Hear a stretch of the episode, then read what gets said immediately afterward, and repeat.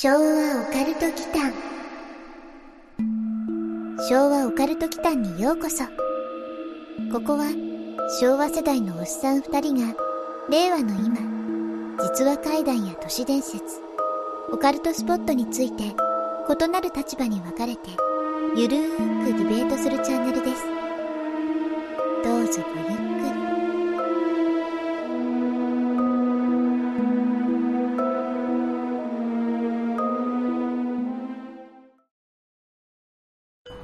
皆さんこんばんは。こんばんは。昭和オカルト祈間のマサです。やすくんことやすです。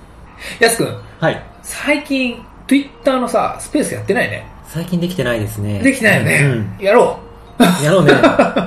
なんとかね、二人うんの会う時間帯う。いや、で。きっかけはね、多分僕がやり出さないとうん難しいとは思うんだけど、うんちょっとななんかやりましょう。うん1月の2日かなうんにやって以来だね。うん。うん、そうだね。うん。というのもね、結構今、おかげさまでなんだけど、うん。投稿をいただくことが多くて、はい。うん、感想もそうなんだけど、僕らが放送した回に対するご意見とか、うんうん。あとはネタだよね、はいこんな体験談がありましたっていうのを実際にくれたりっていうのが結構増えていて、うん。ぼちぼち今後そういうのも紹介していきたいと思うんですけど、はい。その中でもね、今回すごいのがうん。来ました。おすごくありがたいのが来ました。ありがたいことに。うん。これね、1月の28日に公開した、うん遺体なき事件の真相、顛末はっていうの覚えてる？覚えてますよ。うん。ギルティになったじゃん。そうね。うん、アメリカで実際に起きた事件を考察っていう回をやったんですよ。サラスタンさん事件ですね。はい、そうです。うん。橋の上で発見されたやつだよね。そうそうそうそう。ううん。マサがツイッターでつぶやいてたけど、はいはいはい。うん案外田舎でもなかったあそうなんだよねうんネプチューンシティねそうね、うん街の規模的には橋も一つしかなかったようですね。うんマップを見るとね、うん Google って街の境界出してくるんですけど、うん。うん1個しかなかったんだよね。うんううんん。隣町とかかってたんですよ。うん。うん。1個だけね。はい。てっきりなんかこう、かなり高さのあるさ。高架になっていて、バンジージャンプができるぐらいのね、うんうん。高さと周辺は結構うっそうとした森みたいなさ、はい。そういう場所をやっぱ想像しちゃうんですよね、アメリカの橋っていうと。あとはこの事件のね、性質からして、うん。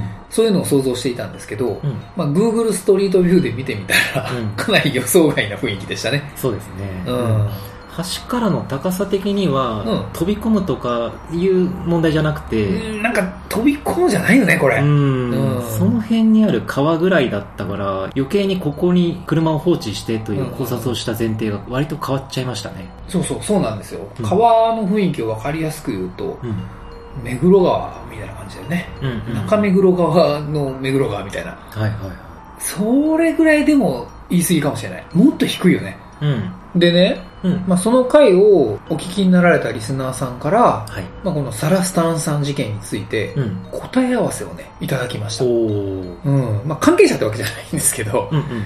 この方はね、弟さんうん。義弟って書いてるんで、うん。多分奥さんの弟さんとかなんだろうと思うんだけど、はい。まあ、その弟さんが実際にネプチューンシティにお住まいということで。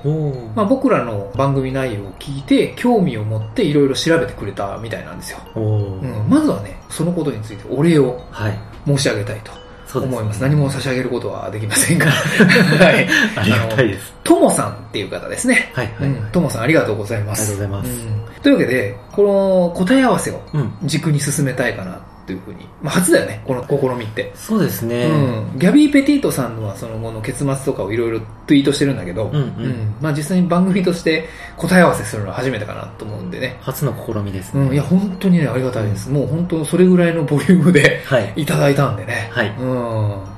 答え合わせっていうことは、うん結局遺体はないままで、うんうんうん。僕らの好き勝手な考察に対するってことかな。まあまあ好きか、まあ好きかっていうのはね。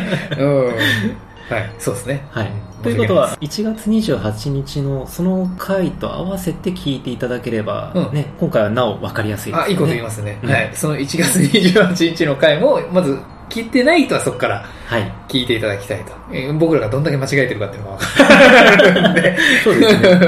まあ分かりやすいよね。はい。うんそうですね。昭和オカルト祈間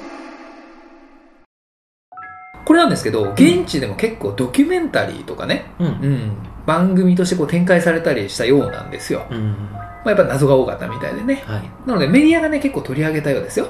うん、話題だったんですねやっぱりねまあそうだろうね。うんまず、サラさんのうんお母さんが残した290万円覚えてる、そうですね、うん、これがね、なぜ貸金庫にあったかっていう謎なんですよねあ。そこねうん。銀行口座とかでもなくて貸金庫に預けるって文化があまりないからって話でしたよね。そうそうそう。投資好きなアメリカ人がね、わざわざ貸金庫なんかに置かないよねっていう話をしたじゃない。うん。うん。まあね宝石とかならまあわかるんですけど、まあ現金だったからね。うん、うん、なんだろうって話はしたよね。はい、これはね、サラのお母さんの遺品がね、うん。まず舞台となったサラさんの家ではなくって、うん倉庫として使っていた別宅があるっていうところの前提があるんですよ、これ。うん。まあ、つまりお母さんがもともと別のところに住んでいて、ああそっか。うん、ただサラさんは一人暮らしをしていたから、そのお母さんが住んでいた家は倉庫になってたみたいなんですよね。あうん、ーそこで見つかったっていうこと。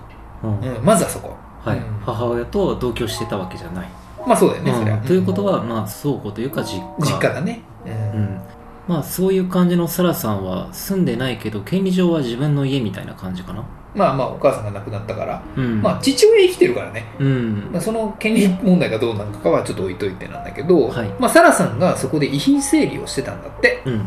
倉庫のなってる別宅としてね。はい。なっていたお母さんが住んでた家で。うんうん。でそこで靴の空き箱に入った現金を発見したんだそうですよ、ああうん、なので明確にサラさんに遺産としてこれ残したわけではなくって、うん。まあ、そのつもりだったのかもしれませんけどね、はい。まあ、いわゆるへそくり的なお金だったかもしれないと。うーん。でサラさんがそれを見つけておばにねうん。相談したところ、まあ、このことは誰にも言わずにうん。銀行に預けなさいっていうふうにアドバイスをされて、うん。まあ、貸金庫になったそうなんですよ、うん。預けろって言われて貸金庫ってのもカード発行とかするといろいろバレるとか？ああまあおそらくなんですけど、うん。これねお金はね古いものだったっていうことなんで、うん。それが理由だったんじゃないですかねっていうことをともさんは書かれてますね、うん。日本でいうところの、まあ、夏目漱石とか、うん。ニトベ稲造とかねちょっと前のお札とかが出てきた感じじゃないですかね。そういう古いね。古い、うん、ああなるほどね。それを古いと知らずにリアム君と引き出してうんうんうんうん。引き出すというか貸金庫からね。うん出して使えないじゃないかよって揉めた線もありそうだね。ああそういうことね、うん。あそれ揉めてそうだよね、うん。こんな古いの足つくじゃんみたいなね、うんうんうん。怪しまれるじゃんっていうのはあったのかもしれないよね、うん。うん、そのねリアム君？ちょうどいいので一応今回から聞いている方のためにお伝えしますと、リアム君はこの事件の犯人うん。として、まあ、サラさんの遺体がないままギルティ有罪になった幼馴染のことを言ってます。はいそうですね、あれでもなんでリアム君はそのお金の存在を知ってたんだろうか？サラさんの？うん。うん。幼馴染ゆえに漏らしちゃったのかな。ああ何でも相談する仲みたいな？そうそうそう。ああーその通りですね。あこれねおばさんには口止めをされていたんですけど、うん、サラさん自身がリアム君に話しちゃったみたい、あうん。あ話しちゃったんですね、それがそもそもの動機とされてますね、あらららら。うん。ああじゃあやっぱりこの290万円強奪が目的だったっていうことまあ、ですね、動機だからね。うん。考察では、うん。実は YouTuber で 事件をマッチポンプして話題にして、うん。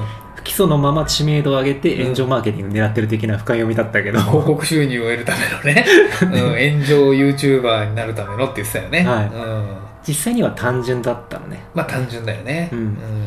290万ドルじゃなくて円換算でしょ？そう。290万円だね。そうだよね。うん円にするとね、うん。それだと殺人を犯してまでという額でもないけどね。まあアメリカのねうん。収入相場とかを考えるとねうん。そんなに大きな金額ではないなと。まあ人を殺してまでねうん。とは思うんだけどね、うん。うん。ただまあサラさんはねリアム君に対してうん。金額をねこれちょっとね間違って伝えてたっぽいんですよ。うーん。うん。いくらって言った10万ドル、10万ドルくらいあるかもっていうふうに話していたそうなんですよ。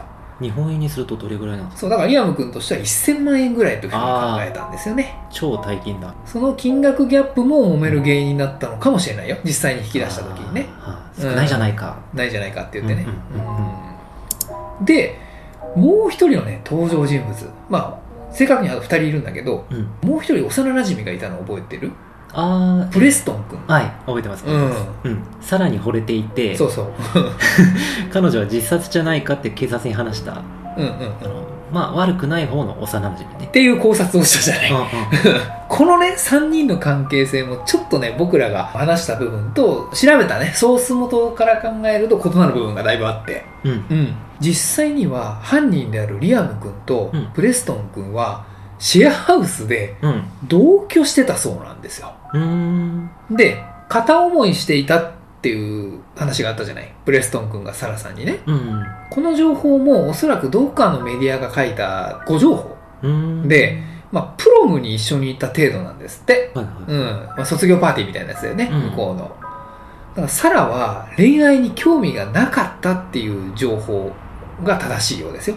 あーでも向こうの文化でさ、うん。プロムに一緒に行く関係ってやっぱり多少は恋愛関係か、うんうんまあ、これから恋愛関係になる場合が多そうだけどね、まあドラマだとすごい重要なあれとして扱われてるよね、うん。プロムは。超重要イベントじゃないですか。プロム一緒にとかってよくね、うん。誘うか誘わないかみたいなやつでね、うん、そうです。一話使ったりするもんね、うん。まあでもそう思われるのが面倒で、うんうんうん。自分の性格を理解している幼なじみを適当にパートナーにしただけかもしれないのかうんまあだいぶドライだよね、うん。そうするとね。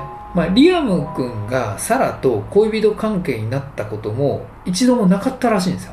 まあ、うん。サラさん本人は見つかってないから、うん。まあ、あくまでこの二人のね、うん供述なんだけども、恋人関係にはなってないそうなんですよ。うん。つまり、まあ、僕らの考察の流れみたいに、うん。幼馴染で三角関係でみたいな、うん。まあ、そういうちょっとね、甘酸っぱい青春みたいなね、うん。そういう想像が働いてしまったメディアがあったのかもしれないですね。あうん、でサラと父親の関係性にもこれ言及されていて、あうん。うん、2人の関係は悪かったわけではないんだって、うん。うん、うつ病とかね、うん。自殺願望があったことを証言してカナダに逃亡するっていうシナリオを警察に植え付けるためだったっていうことらしいですよ、え待ってそれそれって結構怖くないですか？うん。うん。考察ではさ、うん。えーっと警察へのミスリードという話って、うん。そのままだと思うんだけどうんうん。それって後から父親も始末する気じゃないか。生きてるもんね。ね。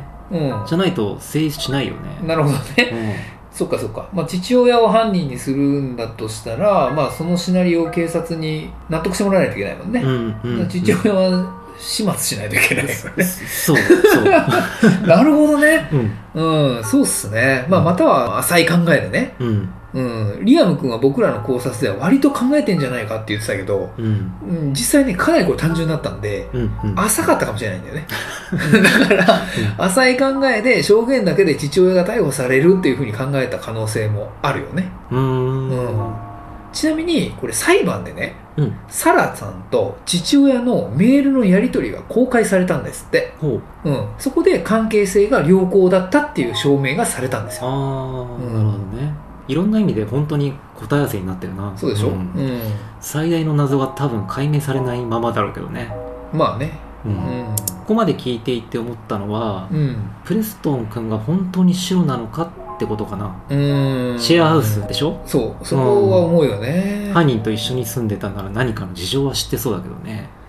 プレストン君はねまあヤス君のようにね無関係ではなかったんですよ。うん。やっぱり、まあ、その犯人のリアム君から口裏を合わせるように言われてたんですって、あうん、サラさんにそのうつや逃避行のねあうん。願望があったことを証言しろというふうにリアム君から言われていたっていうことですね、ほう。うん、幼なじみで信頼していた友人2人に裏切られたわけか。そうだね。裏切りだよねこれね、ううん。んなんだかサラさんもかわいそうな星のもとに生まれてるね。ねボソッと話した、ね、10万ドルかもしれないみたいな。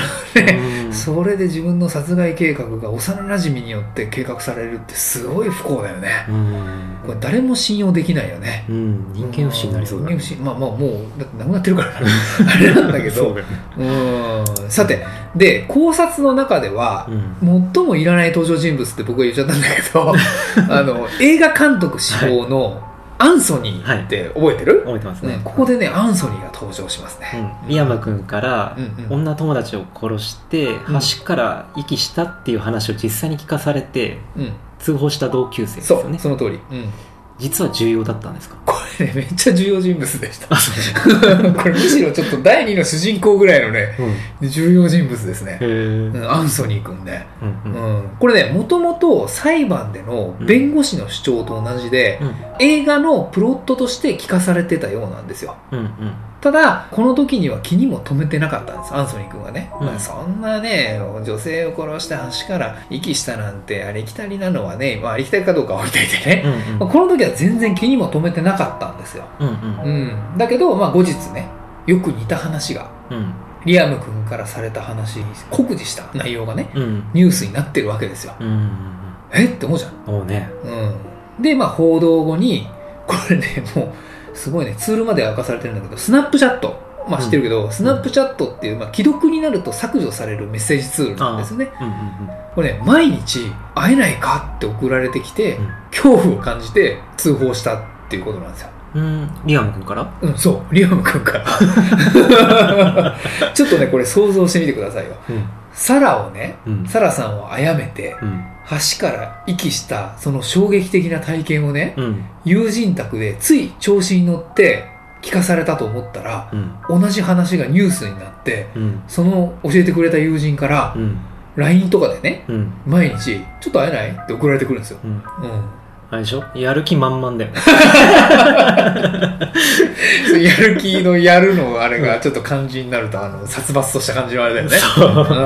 だよね。うん。うん。これねアンソニーも実際それで リアム君からうん。やられると思って それで通報したんですよ。その後おとり捜査で自白したんだよね。リアム。そう、うん、リアム君が、うん。自身がね。そうそうそう、でもずっと逃げてた相手が応じてきたら怪しんだりしないのかね。あ会いたいい、会いたいって言ってんのに、いやうんちょっと今日はってっていうね、うん、バイトかみたいなそうそうそう。まあどう逃げてたんだろうね。うん。既読無視なのかうん。わかんないけどねうん。じゃあ会おうよってなったんでしょ？そう、まあ、これはね秘密を共有して心を軽くしたかったんじゃないかっていう見解が示されています、うーうん。んまあやる気だったのかもしれないけどね。うんうんううん。ん、おとり捜査でどう自白に持っていこうか考えてるところでベラベラとねうん。リアム君本人が打ち明けてっていう感じだったじゃないですか。うん。はい。だから誰かに聞いてほしくて仕方なかったっていう印象だったっていうふうに話されてますねこれ、うん。実際に、うんその辺は若さゆえのってとこはまあやっぱあったんだね。坊やだからさっていうね。うん。まあ、置いといてはい、武勇伝じゃないけど俺はすごいんだぞみたいな。自己顕示欲的な主張したかったのかな。ああまあね、うん。埼玉県に昔いたようなヤンキーのあれみたいな、うん。うん、武勇伝みたいな。でも い行き着くところまで行っちゃってるけどねそれね。ううん。ん幼なじみのサラさんをやっちまったんだよねみたいな。それ武勇伝武に勇伝じゃないかなるから、うん、ダメだよね。犯罪告白だよね、うん。もう。これねその部分に関しては続きがありましてうんうん。アンソニーに対してうん。このことはプレストンは知らない。お前だけが全て知っている。っていうね。ちょっとねリアム君がねうん。脅しを入れてるんですよ、うん。プレストンはうん。アンソニーが知っているっていうことを知るとうん。アンソニーを殺さないといけないっていうふうに思われてしまうからっていうことでうん。遠回しの脅迫を入れてるんだよね、うプレストンが逆にめっちゃ印象悪くなった、ね。ん、めっちゃ悪くなったよね。実際どうだったかは置いといて。まあリアム君のねあのただの脅迫のあれだったかもしれないけどね、うん巻き込まれたピュアな何も知らない幼馴染だと思思ってたよね。めっちゃグレーじゃん、グレーどころかこれ真っ黒だよね。うん。まあ実際にはまあリアム君がアンニーなんだけど、うん。プレストン君もこれはもうねかなりグレーだよね。う、ん。うん。まあ、遺体遺棄を手伝うように電話で言われたっていう話を前回のねうん。話でやったと思うんだけどそれだけではこれなかったんですようんこれね本当に遺体遺棄手伝ってたんですよ。手伝ったのかよ。プレストン株大暴落だな。大暴落だね。あうん。ストップ安だよ、そうだね。うん。でもそれって今さらっとマサ言ったけど、うん。遺体遺棄を手伝ったってことは,、はいはいはやっぱり、うん。その橋から川に投げ入れたってことでもあるよね。いそうなんだよね、うん、あのどっこにでもあるようなほぼね目黒川のあれみたいな 道路のね橋と川みたいなとこだよね、うん。そう。あそこに投げ入れてるからそういう話なんだよね。うんうん、これねさらにプレストン株をストップ安で翌日もストップ安になる話をするんだけど、うん。リアム君から報酬を30%ほど受け取ってるんだよね。だからね彼はうん。無罪ではないんですよ。うん。プレストン君ね。うん重罪になってうん。懲役18年うん。が言い渡されてます、あそうだ。うん。共犯だわこれ。うん、だからやす君の言うように、まあ、うんサラさんがだどういう状態でねうん。亡くなってうん。どうやって運んでどうやって橋から遺棄したのかっていう詳細も警察に自供してるんですよ。うん。で現場検証もされてるんですって、なるほどね、うんそこまで明確になってるのに遺体が上がってないことが逆に不思議、うん、そこだよね、うん。だからそのタイトル自体は変わんないんだよね、うん。痛いなきなんだよねこれ、うんうんうん。うん。そこは覆らない、そうその部分は覆ってないからこの事件なんですよ、うん、うん川はミスリードで実は森に埋めてた説もなくなったね、恥ずかしいね。言っちゃったね僕ね。話ね。現場の想像が全然実際と違ったって話だよねこれね。そうだね。我々の中では広大なスケール。うん結構ね。森川みたいなね、もうなんか林がね、うん。うっそうとしていてこうかかる橋があって高い高架の橋があって霧が、ま、あのこうね薄暗い中で前もちょっとあんまよく見えにくいみたいな中でね。そうだね、車がポツンとねうん、そんなイメージをしてたからね。そうだよね、うん。全然違うからね、うん。実際には事件そのものは単純だった。単純だった、うん。でも。そうだね。うん現場もそうだけど事件も単純だったっていうね、うん、だからリアム君としてはこれね最初からね自殺に見せかけるつもりだったからっていうことらしいんですけど、うん。となると最初の方に出てきた父親に対して、まあ、ネガティブな印象を警察に与えてるっていうのはやっぱり、さっきね、安くも言ってたけど、消すつもりではなくて、うんこれ容疑者として向かわせて、本人は逃げ切るつもりだったのかもね。ああなるほどね、うん。そういうシナリオを描いてはみたけどって感じかねかもねう。ん、うん。サイコパス度高めって評価したけどそうでもないのかなさそうだよね。うんうん。まあ自殺に見せかけて幼馴染を殺す時点でサイコパスでまあまあ、そこは、はあるんだけどね、そこはそうなんだけどね。うんうん。まあ、その点に関しては答え合わせをしても、やっぱりサイコパスなんだな、とは思うよね。うんうん。リアム語録ではないけど、アンソニーに犯行を自供した際にね、うんこれリアム君が実際に発言したことなんだけど、はい5万ドルは手に入ると思ったのに、1万ドルぐらいしかなかった。お金も古くてボロいし、銀行で取り扱ってくれないかも。最悪だわ。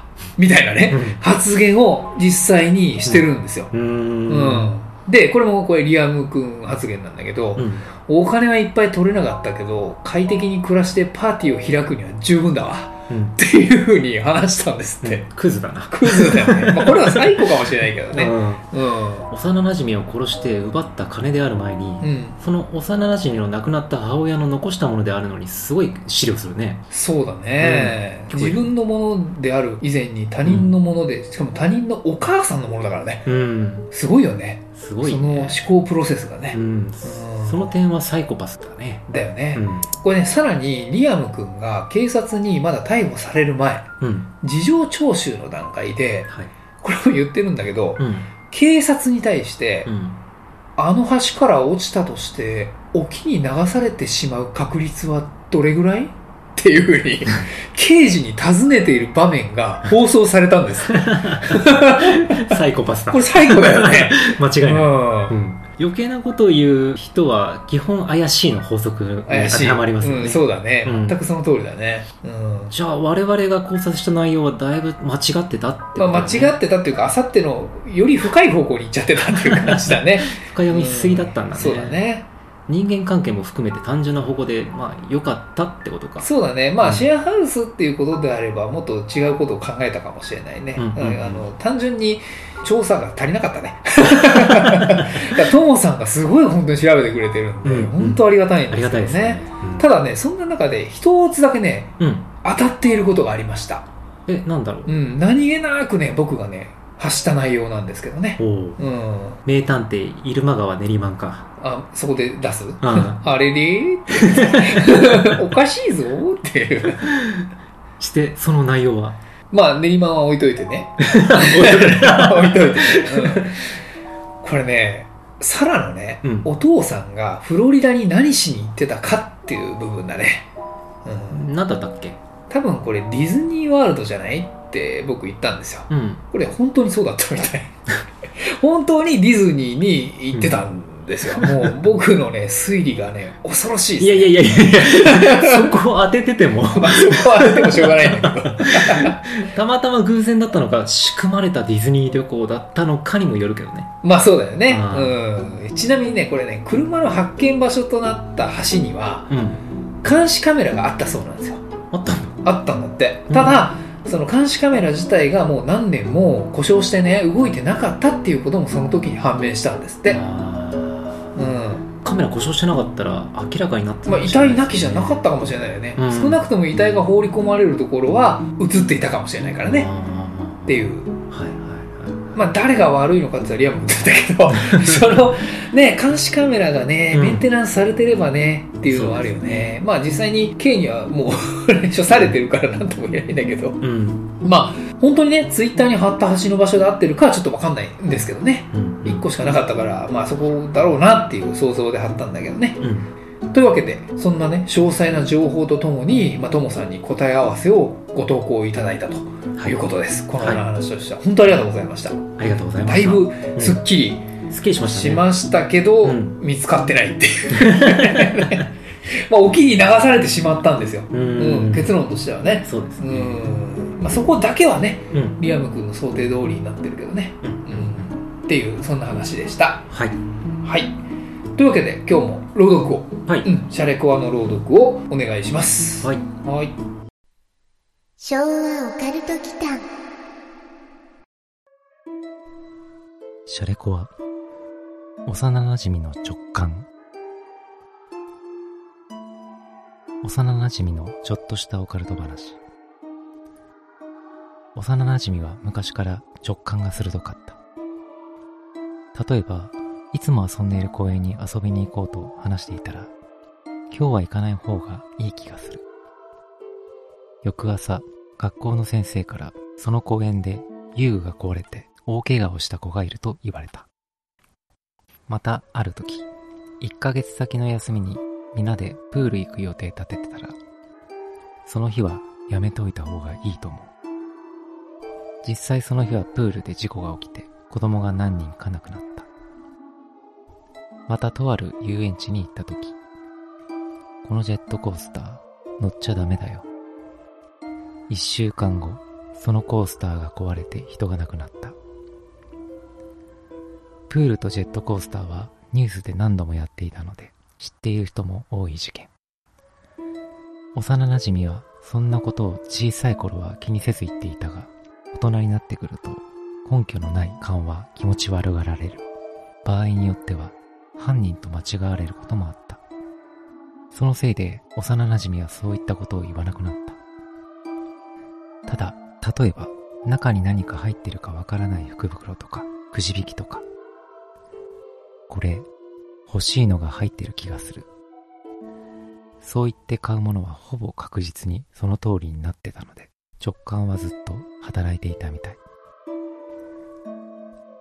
ある日、幼馴染は俺に、おばあちゃんが呼んでるよ、と言ってきた。おばあちゃん家まで結構距離があったのでめんどくさくて会いに行ってなかった。しばらくすると、幼馴染は指を3本立てていった。タイムリミットまであと3日。その時は何のタイムリミットかわからなかった。そして3日後の午前2時、幼馴染から携帯に電話があった。おばあちゃんがさよならって、犬連れて行くねって言ってたよ。それから少しして家の電話が鳴った。おばあちゃんが脳内出血で倒れて亡くなってた。ちょうど午前2時の出来事だった。それからさらに3日後、おばあちゃん家で飼ってた病気の犬が急死した。多分おばあちゃんが連れて行ったんだと思う。幼馴染にその話をした。船には3人まで乗れるから気をつけて。何のことかわからなかった。それから2日後、登校しようと駅に行ったら、幼馴染が待ち構えていた。今日は学校に行かない方がいい。何か思い詰めた表情で疑問が浮かぶより先に幼馴染の言葉を受け入れて学校は休んだ。俺の親は厳しくて理由なく学校を休むことは許さないので幼馴染とそこら辺の店が開くまでマックで時間を潰すことにした。その時に幼馴染になぜ学校に行ってはダメなのか聞いたら無表情に。顔が潰れる夢を見た。と返された。そして本来なら学校に着くであろう電車に乗っている時その電車で問題が起きた。たくさんの死者が出た。新聞にもニュースにも大々的に載っている。幼馴染がいなかったら俺も新聞の一面を飾った一人になっていたはずだった。ニュースを見て幼馴染はボロボロ泣いていた。直感が働く時は何かわからない不安が胸に押し寄せて怖くて怖くて仕方ない。悪いことが起こるのはわかるのにそれが何かわからない。どうしようもない。幼馴染が昔言ってきたこと。例えば君が過去に戻れるとして阪神・淡路大震災が起こることは分かっているよね。それを世間に伝えるためにはどうしたらいいと思う？こんな問いかけをされた時期があった俺は答えられなかった幼馴染はそんな問いかけをずっと自分にしてきたのかと思うと幼馴染がとてつもない孤独と戦っているように思われた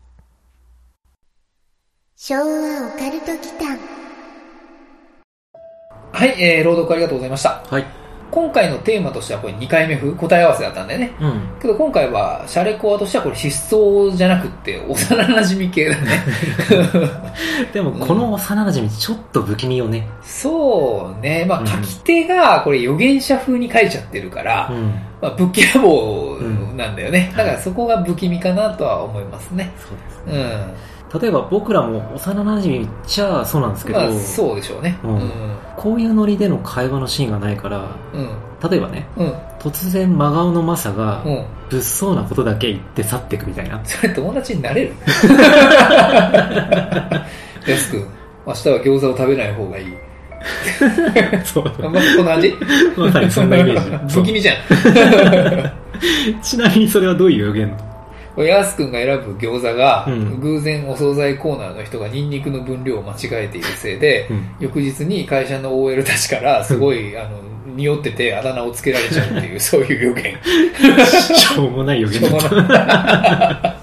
それ真顔で言われてもあんまり関わり合いになりたくないですね。そういう意味ですよ。だから気持ち悪がられるじゃない、うん。そんなぶっきらぼうな幼馴染ってねそう。いうことか。うん、これはだから予言っていうか、まあ、一種の未来史だよね、うん。そんな気がしますよね、うん。そのシーンが見えているのか頭の上に黒い何かが見えるときは悪いことがその人に起きるみたいなさ。うん。そういう設定の話もあるじゃない？よく。うん。うん。まあ抽象的なものの場合もあるけどね。うん、そうだね。ああ、でも、そういう虫の知らせみたいなのはあったような気もするね。うんあ本当うん。なかった？まあ、なかったと聞かれるとあったかねことの大小は置いといてね、うん。まあ、よく聞くのはその肉親がなくなった時とかにさ、僕の場合はこの仕事でね悪い予感が当たることがあったかなうん。う。うんん例えば？去年ねうん。テレワークが本格化した時期があったんですよはい。今は週2とか週1なんだけど、うん。週1出社で週4テレワークとかになった時があって、うん。午前中とかにねもう仕事やる気にならなくてね、うん。ついランニングに出てしまう時があったんだけどうん。1キロぐらい走ったあたりで、うん普段はねめったに来ない緊急のねうん。レスポンスが必要な連絡がねふとなんかありそうだなっていうねうん。予感がビンビンして、うん。戻ったら本当に来たんですよ その口ぶりだと常い識やいやそんなことはないですそんなこと真面目です結構真面目です、うん職場とかだと人間関係とか、うんうんうん。あと状況とかを理解してるかあら、なるほどね。確率的にわかるのかもね。ああ、うん。予感に対するなんだろうね。うん。角度が高いっていうのかな。うん。うん。先読み的なね。そうだね。で、まあ、その確率が高そうだって脳が判断したときに、そう感じる。ああそうかもしれませんね、うん。まあ、予測できることならそうなるかもね。うん。うん、そこでいくと今回のシャレコアのね、まあ、朗読で読んでいただいた内容に関しては全く他人のことだからね、うん。うん、で最後の方でさ震災を伝えるにはどうしたらいいみたいな言及もあるけどさうん。タイムリープしているわけでもなくって、これ未来史だろうね。うん、そうだうね。ん。だからこれ結構さ、ネットでもさ、たびたび話題になるんですけど、うん。もし2011年の3月の10日に戻れたとしてね、うん1日前、うん。どう伝えればこれ被害を抑えられるかっていうのは、たびたびね、話題になるよね。うん。オカルト板とかでねう。ん。それ、実際難しいよね。難しい。もし戻れたとして、うん。うん明日大地震が来ますよって、うん触れ回っても頭がおかしいと思われるわけだしね。そうなんだよね。まあ、インフルエンサーとか影響力がありそうな人だったらね、うん。話がちょっと変わってくると思うんですけど、はい例えば、タモさんとかがさ。